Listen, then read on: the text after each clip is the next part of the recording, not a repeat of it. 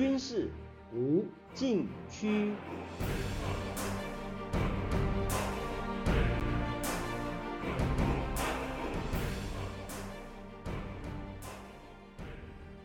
听众朋友们，大家好，您现在收听的是自由亚洲电台的军事无禁区栏目，我是栏目的主持人齐乐意。今天谈中国和俄罗斯军事合作的问题。俄乌战争持续一年，还没有看到任何停火迹象。中国在多大程度上军事援助俄罗斯众所瞩目，因为这将影响战争进程。三月七日，中国外交部长秦刚对采访两会的记者说：“中国没有向冲突的任何一方提供武器，中国的立场。”是劝和促谈，请注意，秦刚说的是武器，是指具有致命的杀伤性武器，军民两用的技术和装备似乎不在中国认定的军援范围之内。美国国务卿布林肯二月十九日向媒体证实，目前为止，美方看到中国私营公司向俄罗斯提供非致命性支持，以便在乌克兰使用。这些私营公司和国家之间没有区别。美方掌握信息显示，中国正在考虑向俄罗斯提供致命性支持，也就是武器，包括弹药及其武器。美方向中方明确表示，这将为美中关系带来严重问题。由此可以理解，非致命性支持应该属于非武器类别的辅助性装备。虽然不能直接造成伤亡，却能更有效地发挥致命效果。比如军用芯片、导航与定位设备，是武器系统的倍增器，决定武器的最大效能。美国情报总监海恩斯三月八日出席国会听证会，态度谨慎。他说：“中俄之间的合作不断深化，但不表示北京方面已经决定。”向莫斯科提供武器弹药，不过，中国对于提供俄罗斯非致命性援助越来越感到不安，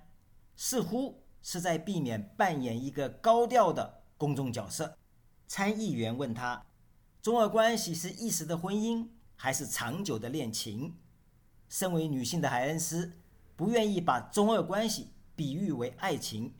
而说中俄关系发展。会看到一些限制，不会像美国与北约成为盟友。尽管如此，美国确实看到中俄两国在各个领域的合作都在增加。中国向俄罗斯提供非致命性支持有其根据。美国华府智库高级国防研究中心去年七月提出一份名为《商业机密：揭露中俄在全球供应链中的国防贸易》报告。指出，中国国有企业集团与俄罗斯国防部门进行敏感技术贸易，对象包括参与俄乌战争的俄罗斯国有企业。以中国最大军火商保利集团为例，二零一四年至二零二二年，该集团子公司向俄罗斯国防部门运送两百八十一批未曾曝光的敏感货物，其中。向阿尔马兹安泰国防企业出口一批含有防空导弹雷达部件的货物。据信，该公司支持俄军入侵行动。高级国防研究中心比对俄国海关数据发现，战争发生，中国继续提供俄军入侵乌克兰所需要的技术与零组件，包括导航设备、干扰技术和战斗机零部件等。俄罗斯官方强调。拥有足够技术潜力，确保并且开展军事行动，但现实上仍需要仰赖进口现代战争不可或缺的军民两用技术与产品。《华尔街日报》根据高级国防研究中心提供数据报道称，去年八月，保利科技公司向俄罗斯出口导航设备；福建南安宝丰电子公司通过乌兹别克斯坦的国营企业。向俄罗斯提供军车型伸缩式天线，用于通讯干扰。去年十月，中国航空技术国际控股公司向俄罗斯发送价值一百二十万美元的苏三十五战机零组件。海关记录显示，大部分军民两用货物多来自中国，许多受出口禁运和管制产品绕道土耳其和阿联酋等国家输往俄罗斯。下一步，中国会提供俄罗斯致命性武器吗？下面休息一下，马上回来。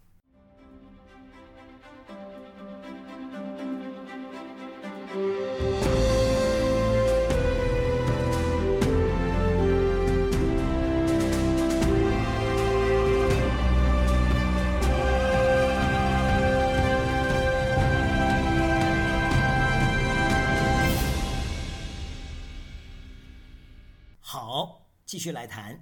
这个问题。即使在俄罗斯也被公开讨论。俄罗斯的中国事务专家瓦维洛夫最近在俄国国营电视台的一个新闻节目公开指出，中国很可能保持在国际法范围内，不会向冲突的任何一方提供武器。但就他所知，中国人会巧妙地规避任何限制。最有可能的做法是。在与俄罗斯接壤并且有军事合作关系的邻国设置一些生产设施。从国际法角度看，这种生产设施不会损害中国和平使者的形象。澳大利亚退役陆军少将瑞安二月二十八日在澳大利亚广播公司发表文章指出，过去一年，中国很可能向俄罗斯提供战略情报。虽然解放军能分享的战场情资有限，但他们长期收集西方国家高层决策和武器生产水平相关情报，其中大部分会提供给俄罗斯，不排除有额外援助，可能包括军火和无人机在内的精准武器。俄乌双方在战场上消耗大量弹药，超过本国生产承受能力。如果中国介入，填补俄军弹药缺口。将对战局产生重大影响，使俄军重新展开大炮攻势。如果中国决定全力援助俄罗斯，还可能提供坦克和装甲车辆，取代俄军在战场上的巨大损失。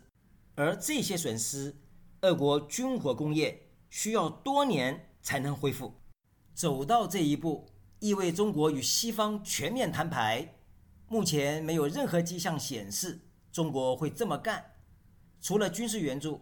瑞安指出，自开战以来，中国向俄罗斯进口价值超过六百亿欧元的石油、天然气和煤炭，帮助维持俄罗斯的经济。这应该是中国对俄罗斯最具实质意义的援助，并且在外交和心理上发挥至关重要的作用。二月二十四日，中国外交部发布关于政治解决。乌克兰危机的中国立场十二条主张，其中包含一些对乌克兰有利的内容，比如呼吁尊重各国主权和领土完整，都应该得到切实保障。然而，中国没有要求俄军撤出乌克兰，也没有要求克里姆林宫放弃在战争中并吞的乌克兰土地。上海市公共政策研究会会长、知名政治学者胡伟在。美中故事会网对俄乌战争一周年发表看法，认为中国发表立场文件是高调介入，但没有提出具体方案，也无切实可行措施。乌克兰政府不会同意。莫斯科也称该文件不代表俄方立场，因此这份文件不会对于解决俄乌战争带来实质影响，却会对中国自身。如何在未来的国际社会立足上产生重要后果？去年三月，战争开打不久，胡伟在中美印象网预测普京将败得更惨，美国将构建空前广泛的民族统一战线，并且在西方世界的领导地位得以反弹。一九九一年苏联和东欧巨变后的场景可能重演。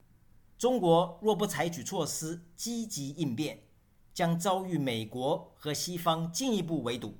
因此，他呼吁中国不能与普京绑在一起，需要尽快切割，以免被进一步孤立。他估计，中国还有一两周窗口期，再迟，中国就可能丧失回旋余地，必须当机立断。如今，他认为俄乌战争的结局日渐明朗，中国进退维谷，几乎没有多少回旋空间。胡伟的言论在中国不可能出现，但仍有极少文章表达对俄乌战争较为客观的论点，如国防大学教授龚方斌去年五月表示，俄罗斯领导人选择一条被人类文明所淘汰的复兴道路，国土面积已经不再是大国的核心指标，然而俄罗斯仍醉心于土地占有，这种落后观念。是导致俄罗斯拥有军事和能源之外乏善可陈的原因，也是走铁血道路的内在动因。这篇具有军方背景的文章能公开发表，说明解放军内部对军援俄罗斯的立场未必一致，或许有更大的分歧。下面休息一下，马上回来。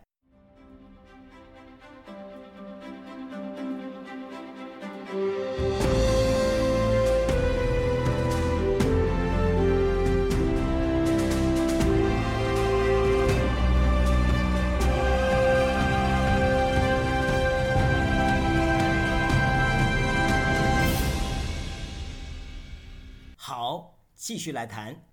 中国向俄罗斯提供致命性武器，究竟有哪些利弊得失呢？